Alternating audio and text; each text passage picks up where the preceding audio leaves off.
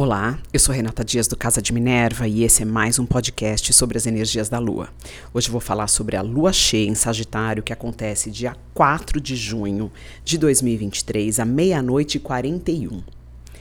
Essa Lua cheia em Sagitário, Lua a 13 graus e 18 minutos de Sagitário, se opondo ao Sol 13 graus e 18 minutos de Gêmeos. O eixo do conhecimento, das trocas, da informação, da busca por algo além é acionado. Existe uma, um aclaramento do, de algo que você pode estar esperando alguma informação, algum caminho necessário para que você tome na sua vida nesses próximos dias.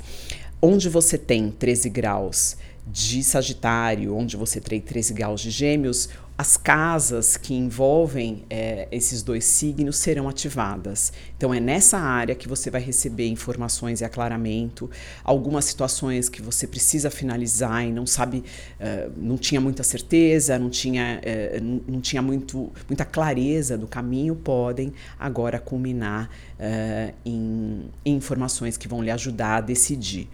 Além disso, a lua cheia, ela mostra fim de ciclo, aquilo que já terminou, aquela energia que precisa ser renovada ou caminhos que você começou, que foi muito bem sucedido e que agora precisam ter um, um precisam acionar, ser acionado ou alcançar um novo degrau.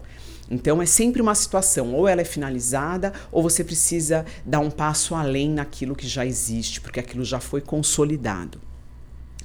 Essa lua cheia, ela tem, né, ela traz aí uma energia é, interessante de Saturno num bom aspecto, um aspecto fluente, né, com Júpiter.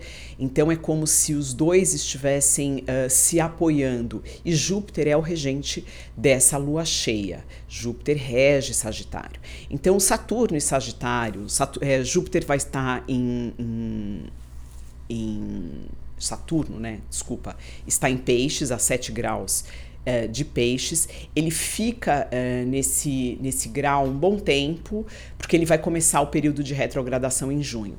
E Júpiter está avançando em touro, já está 4 graus de touro, vai avançar mais nos próximos dias.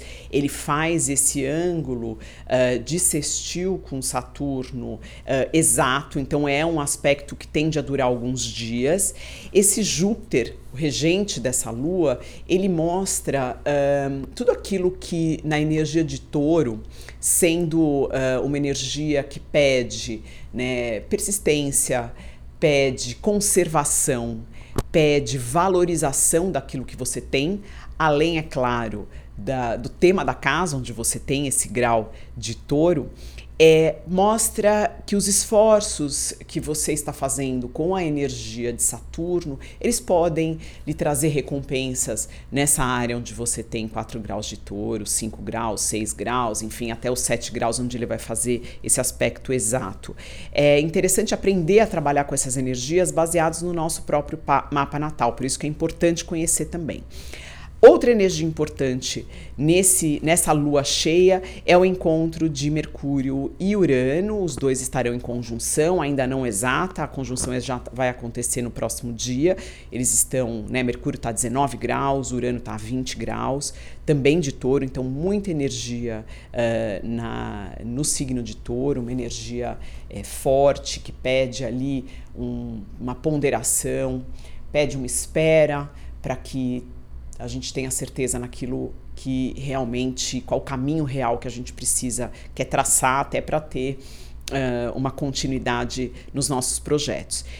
Uh, Urano é essa energia volátil de surpresas e Mercúrio é o grande é, caminhante do zodíaco, ele nos traz informação, traz pessoas para que a gente possa criar juntos projetos, ele faz com que a gente compreenda o mundo e ele em touro, ele realmente reforça essa necessidade de pensar bem, olhar todos os pontos de vista antes de se tomar uma atitude. E ele junto ao Urano há uma tendência a uma estafa mental, um pensamento extremamente acelerado, muitas vezes bem uh, assertivo, acurado, mas que precisa ser Uh, as ações precisam aguardar um pouco porque há uma tendência a se precipitar uh, em relação a algumas coisas, então essa ponderação será necessária.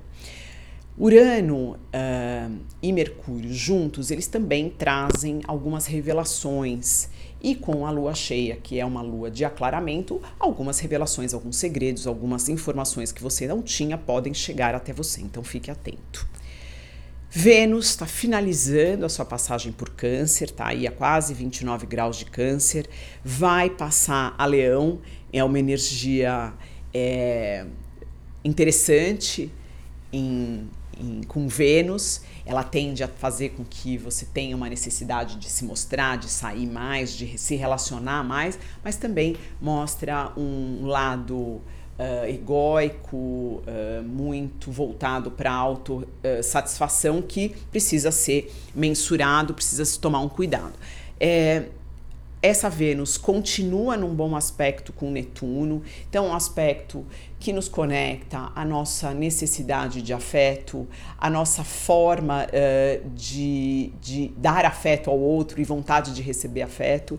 E esse aspecto com Netuno e Vênus também tem uma conexão com algo maior, com o indizível. Então é interessante um, aumentar os momentos de contemplação, meditação, se conectar com algo maior, saber que temos outras coisas menos palpáveis que são tão importantes para nos manter equilibrado e vivo. Então, isso também é, é, é um aspecto interessante. Plutão já né, em retrogradação há algum tempo, vai voltar a Capricórnio agora no mês de junho. Então ele volta para finalizar alguns assuntos nos últimos graus de junho. E até o final do ano ele chega a 27 graus, depois ele volta a, a, ao, período, ao, a sua, ao seu movimento direto e atinge Aquário novamente, enfim. Então é interessante ficar ligado nas informações ou nos fatos ou nas materializações de situações que vão acontecer nesses próximos meses em relação à energia final de Capricórnio e Plutão, que transforma, finaliza e pede um, uma entrega nossa e uma força interna para lidar com algumas coisas que muitas vezes a gente não quer ver, mas que ele faz questão de mostrar. Então, é um céu uh, bonito, esperançoso e potente e que fala da importância da gente estar presente, ligado uh, e, e, capaz de captar as informações e os nuances e, e entender ou interpretar as situações de vida que a gente está vivendo para saber o que daí para frente nos reserva ou quais os próximos passos que a gente precisa dar para que a gente encontre satisfação real na vida que a gente tem. Eu deixo vocês por aqui e até o próximo podcast.